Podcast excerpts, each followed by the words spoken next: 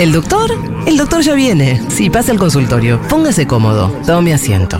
Ya llega Santiago Levin.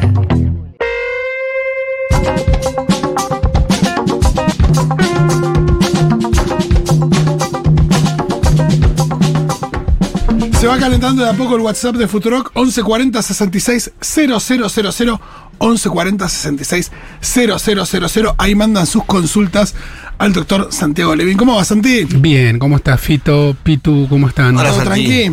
Bien, todo tranqui. Este, mientras llegan los mensajes, dos comentarios. A Uno, qué bueno que es el podcast Pecados Capitales. Qué bueno, me es encanta. muy bueno, muy bueno. Lo vengo escuchando, lo vengo escuchando, vale mucho la pena. Realmente está muy, muy bien hecho y se, se dicen cosas muy importantes en tiempos donde pensar en política es más importante que nunca. Y otra, no sé si lo mencionaron, yo los venía escuchando, me perdí la última parte. eh, Día del Maestro, un mini homenaje desde esta columna a Paulo Freire, el pedagogo brasileño, fundador de la pedagogía crítica el que, el que proponía educar para ser libres. Qué lindo. Sí. Padre de la enseñanza popular. Exactamente. Bueno, eh, empieza a cargar los mensajes, no sé si tenemos ya, eh, pero podríamos empezar con alguna consulta. ¿Vos, Pitu, tenés alguna consulta para Levin o no? Eh, ¿Algo que se te ocurra? Que, eh, una consulta es. eh, ¿Cómo, hace, eh, ¿Cómo identificás, Levin, eh, cuando vos tenés. eh, Viste que se- seguida decimos tengo ataque de pánico? Es una muy buena pregunta. Porque eh, tengo tres amigos que los tres manifiestan tener ataque de pánico. Yo tengo alguna duda de que estén teniendo ataque de pánico.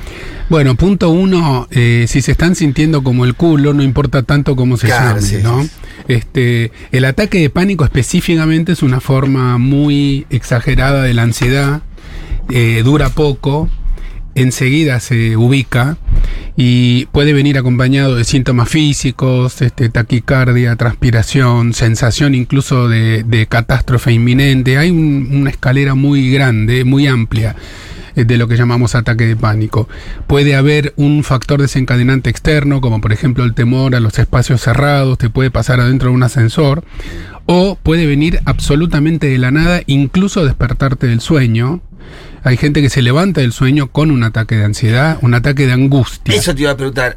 ¿Hay diferencia entre el ataque de ansiedad y el ataque de pánico? Nosotros en castellano apropiadamente hablando decimos ataque de angustia, porque pánico en inglés es un poco distinto. En castellano pánico es tirarse de los pelos porque algo te aterroriza. Claro. Eso no es un ataque de angustia. La angustia es la ansiedad cuando ya tiene síntomas físicos, cuando vos sentís que el cuerpo no te responde, que de pronto te desorientaste y no sabes si la realidad es la realidad.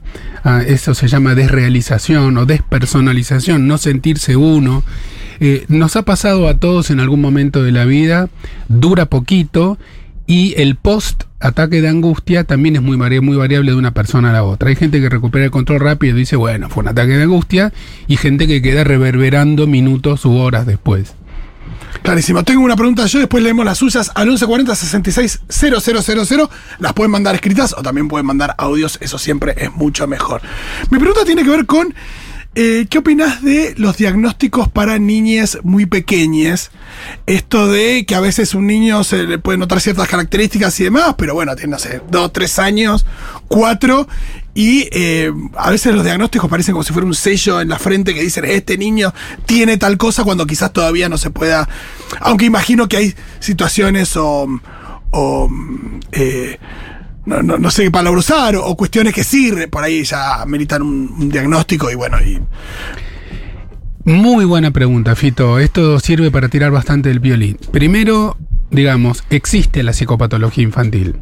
Este, existen problemas mentales en los chicos chiquititos, también existe el suicidio infantil, eh, aunque cueste muchísimo, muchísimo aceptarlo y este eh, y darse cuenta de que eso puede pasar. Dicho esto, también hay que decir que eh, la gran mayoría de los problemas que tienen los chicos chiquititos tienen que ver con el crecimiento y el desarrollo, no son patológicos, siempre hay que mirar el grupo familiar en completo, no al niñito aislado. Y lo que vos dijiste es muy importante, la psiquiatría es responsable también de haber propinado diagnósticos que funcionan después como un código de barras en la frente, que tienen efecto identificatorio, que las familias muchas veces los cristalizan y se convierten en identidades. Entonces es muy importante siempre estar cerca del pediatra. Esta columna de hoy no iba a ser consultorio, iba a ser un elogio de la pediatría, será la próxima. Em, eh, hay que tratar de referir todas estas dudas al médico o la médica pediatra.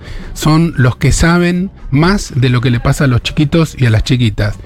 Es verdad que están los psicólogos, los psicopedagogos, los psiquiatras infantojuveniles, pero primero en la lista viene el maestro de escuela, eh, la familia y el pediatra. Siempre tiene que estar el pediatra. Sí, y buscar un pediatra o una pediatra que eh, claramente eh, tenga en cuenta todo el toda la familia, ¿no? Y también lo que, lo que le pasa a los más padres y demás. Hay chiquitos que tienen problemas, lo quiero volver a repetir porque seguramente todos conocen alguno o alguna, pero problemas, realmente problemas psiquiátricos, es poco frecuente.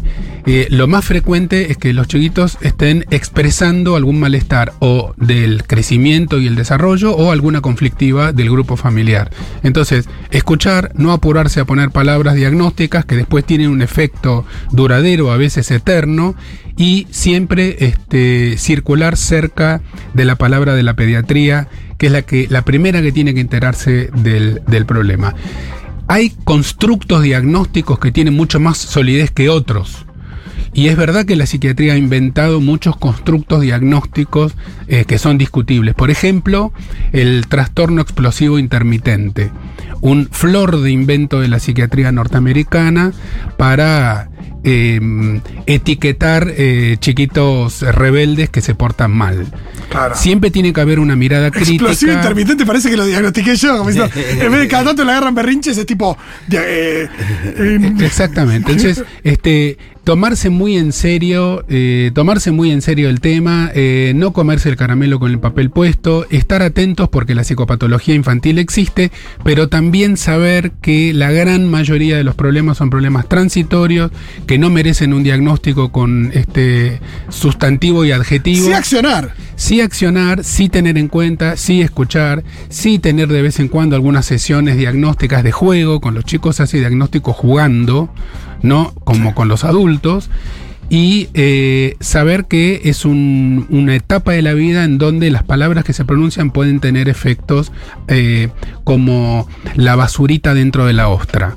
Entonces eh, hay que cuidar muy bien las palabras cuando se pronuncian diagnósticos, con los adultos también, pero con los chicos más. En línea con la pregunta de Fito, soy directora de Jardín de Infantes, dicen por acá, y en mi trayectoria no he tenido alumnos que han sido diagnosticados o medicados, y veo que en otros jardines hay una gran cantidad creo que mucho tiene que ver también con qué hacemos las instituciones educativas para no llegar a que se sobrediagnostique. 100%, banco totalmente lo que acaba de decir la, pedagoga que, que dirige un jardín de infantes. El jardín de infantes es uno de los momentos eh, cruciales de la vida, de la formación del individuo y eh, la creatividad, la paciencia, el amor, la educación en, la, en el amor por la diferencia, por la tolerancia, es, son absolutamente fundamentales. Yo los venía escuchando a ustedes hace un rato cuando abrían el programa por el día, por el 11 de septiembre, y yo me pregunto también, en el terreno de la educación, ¿Para qué sirve el colegio secundario? No, no, no, no termino de entender para qué sirve hoy el colegio secundario. En el siglo XIX, mi primera mitad del siglo XX, era distinto.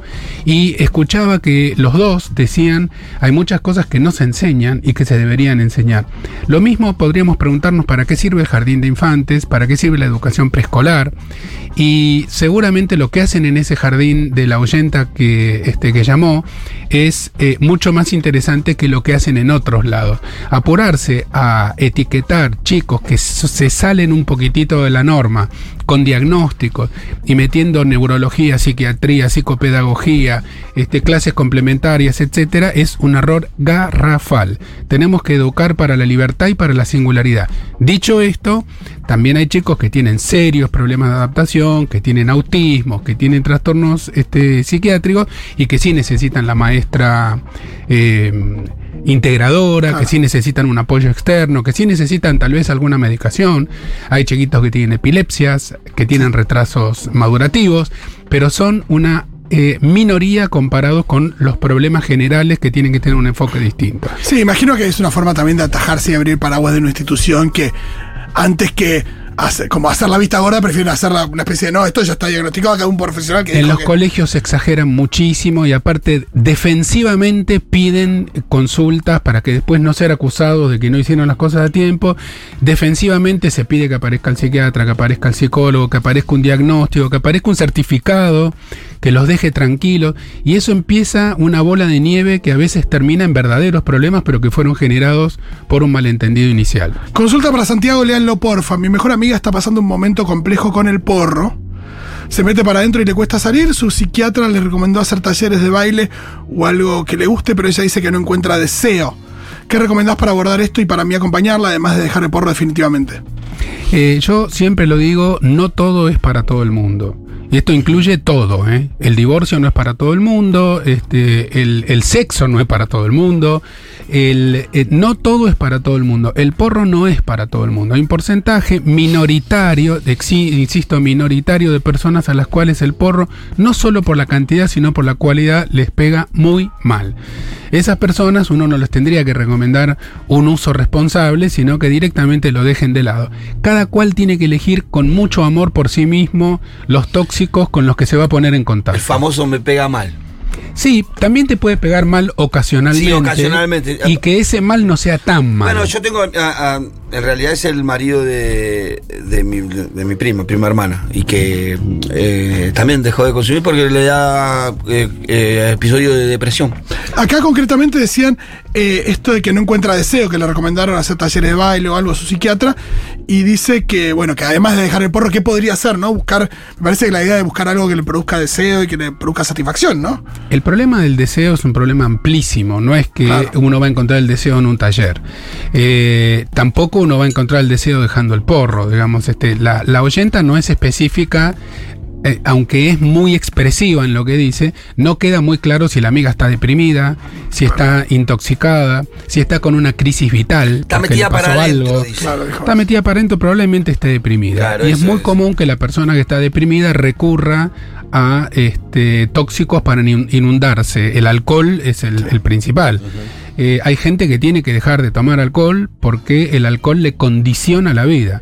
Vos habrás visto, Pitu, un Sí. montón de gente. No todo el mundo puede tomar dos copas de vino a la noche porque sigue y sigue y sigue. Hay personalidades. La personalidad es una de las bases para entenderlo todo, los modos de reaccionar. Hay personalidades que en contacto con determinadas sustancias tóxicas derrapan y derrapan. Nunca es la explicación única. Claro. Siempre se necesita un poco más de contexto y de biografía. Porque aparte el ser humano es un ser metafórico, entonces hay que, hay que escuchar a esa persona. Celebro que esa, esa chica que está mal tenga una amiga que la quiera tanto.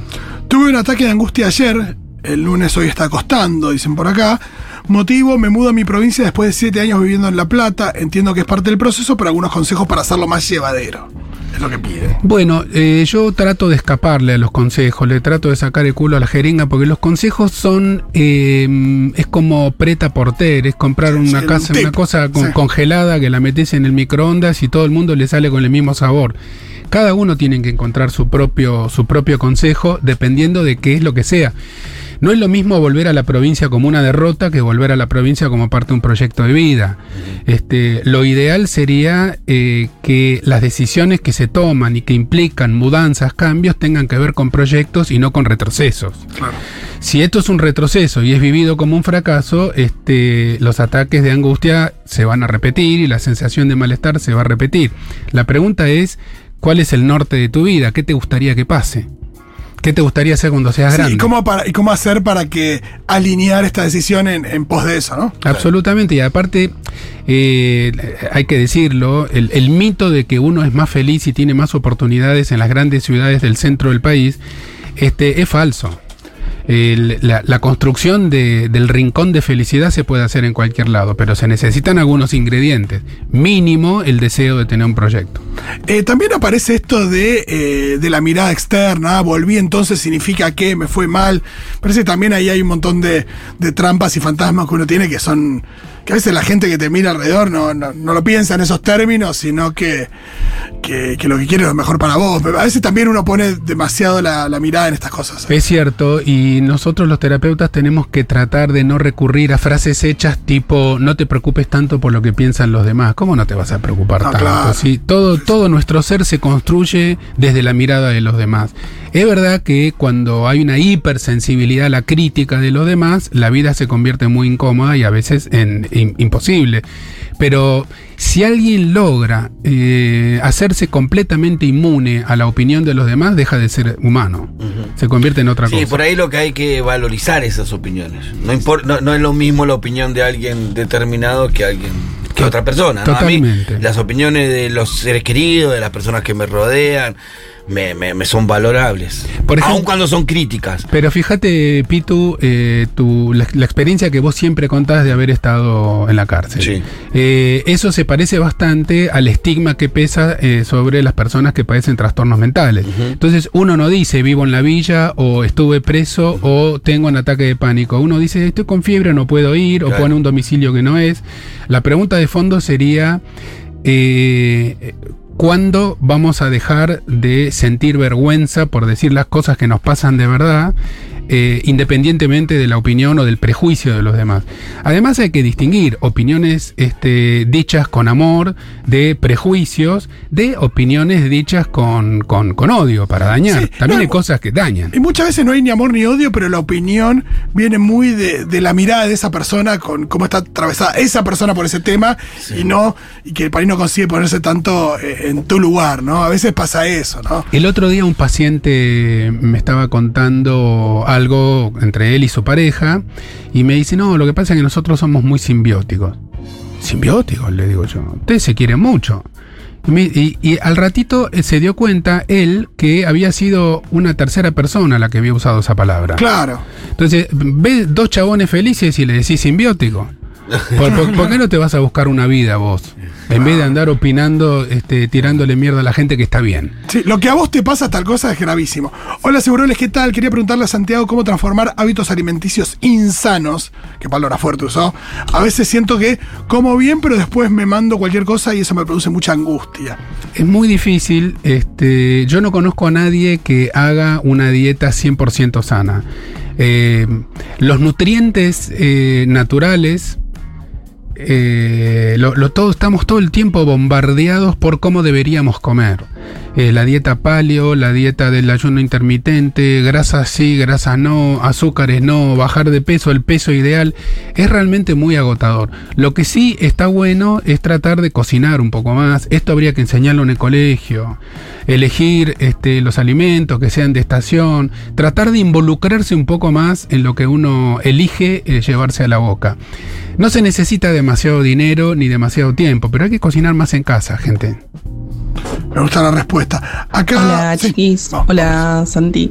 Em, yo eh, tengo una psiquiatra, eh, me- me- ella solo me medica, la verdad que no hablamos mucho, y ella no me da mucha data.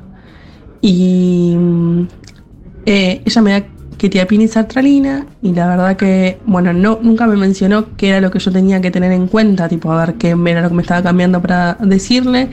Y en una sesión le dije, tipo, ahora me siento tal y tal de tal manera. Y ella me dijo, ah, no, pero eso me lo tendrías que haber dicho. Y la verdad que no sé qué si está bien. O sea, no. eh, como que quiero cambiar de psiquiatra, pero que pienso, tipo, serán todos así. No sé. Eh, hola, oyenta, no, no somos todos así. Eh, no, no quiero cargar las tintas contra una colega que no conozco, pero no somos todos así. Vos tenés derecho a que se te escuche, tenés derecho a participar en la elección del psicofármaco, a poner sobre la balanza pros y contras, tienen que evaluar juntas vos y tu psiquiatra si la cosa viene bien o no viene bien, si viene bien por qué, si viene mal por qué. Es una aventura eh, en conjunto. Vos no sos solamente la que tiene que abrir la boca y mandarse la pastilla. ¿Por qué sertralina? ¿Por qué ketiapina? ¿Cuándo lo voy a dejar de tomar? ¿Cuáles son los objetivos que nos ponemos, este, eh, nos proponemos alcanzar? ¿Y cuánto tiempo va a haber que seguirla tomando hasta empezar a dejarla de tomar? ¿Qué efectos puede tener en la esfera sexual? ¿Qué, qué efectos puede tener en la sedación diurna? ¿En dormir mejor o dormir peor? Todo eso vos lo tenés que consultar no en Google al profesional que te atiende Y si por algún motivo no te sentís bien escuchado o contenida, búscate otra profesional. Eso pasa mucho, ¿no? Cuando te dan un medicamento para tomar, sea para cualquier cuestión, que a veces uno se atiene a una cosa, y, pasa mucho, ¿no? Con el médico hoy que te despacha, una cuestión de que, no se tiene que atender a 500 personas por día, eh, y que a veces uno no pregunta, che, bueno, esto tiene alguna contraindicación, ¿qué, qué tengo en cuenta al meterme esto en el cuerpo? Como si fuera tu derecho preguntar y que quede bien claro que A veces lo escriben y... Y hasta no no te, dan- no te dan entendés. el tiempo de, de- de leerlo para ver si entendiste cómo, por si la persona en la farmacia no lo puede leer bien. Que también hablemos aparte también de la letra de los médicos, pero bueno, es otra cuestión. Yo realmente lo que a mí me mi, mi- mi tendencia es a contestar esto desde este ángulo, dos puntos. Digamos, la formación médica, salvo raras excepciones, eh, es muy escasa en humanismo. Entonces, la formación médica tiende a ser reduccionista biológica, bioreduccionista. El reduccionismo es explicar un fenómeno complejo recurriendo a uno solo de sus elementos, ¿no? La parte por el todo se llama Sí. en lógica. Entonces, muchos médicos y médicas se reciben y nunca se enteraron de que su instrumento principal de trabajo son ellos mismos, su persona total, que también se ve afectada con la mala calidad de atención a los demás, y atienden personas totales, no solamente un cerebro al que uno le está mandando un psicofármaco. Entonces, desde una persona total hacia otra persona total, es necesario armar una comunicación de calidad.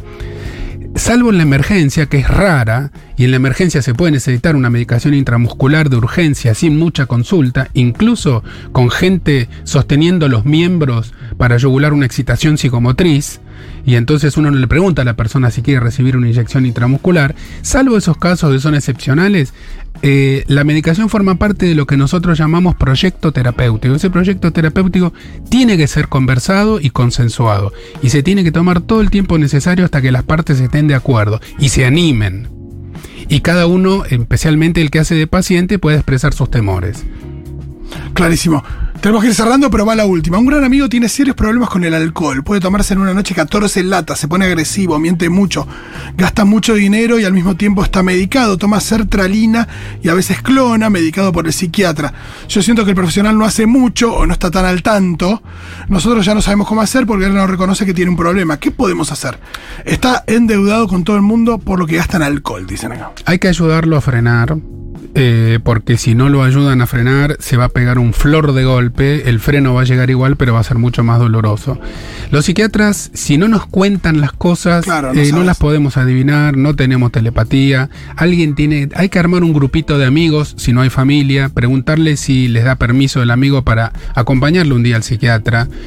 El mejor método para superar el alcoholismo patológico, el alcoholismo crónico, es Alcohólicos Anónimos. No hay ningún otro método mejor, tiene como 80, 90 años ese método. eh, y eh, básicamente consiste en eh, transitar la abstinencia acompañado con una persona que te llama por teléfono, con otra que te ataja, con grupos que se reúnen todos los días. El secreto está en el acompañamiento, en no dejar a la persona sola.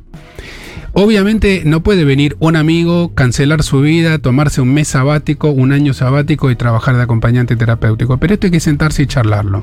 En el momento que esté bien, no en el momento que esté mal. Caerle de a dos, de a tres, de a cuatro, gente que lo quiera mucho y decirle, flaco, esto así no va. No, me parece clave esto que decías al principio.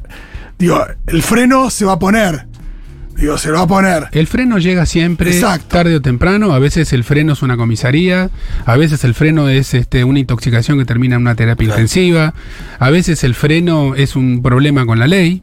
Sí, sí. Eh, a veces el freno es perder la vida o perder la salud o este, perder un... Sí, o esto que decía, ponerse agresivo, eh, llegar a, a un, a un grado de golpear a alguien, ese tipo de cosas. Sí, o recibir muchos golpes, este, Es o... un accidente también. Realmente hay que tratar de, de evitar ese, ese, eh, ese, lugar, ese lugar final del golpe más fuerte y frenar un cachito antes del abismo.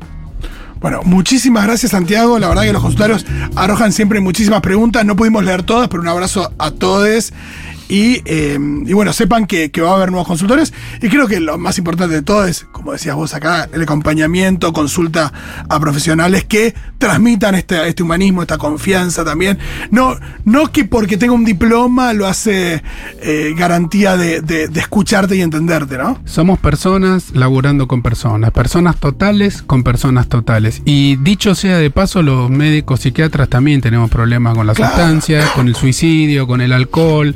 Con, con el desamor, con ataques de pánico. Muchos profesionales que ustedes van a consultar los atienden con un ataque de pánico. No nos enseñan tampoco a cuidarnos a nosotros mismos. Vamos a seguir hablando de estos temas y como dijo Fito, un abrazo grande para todos los que mandaron mensaje. Ya volvemos.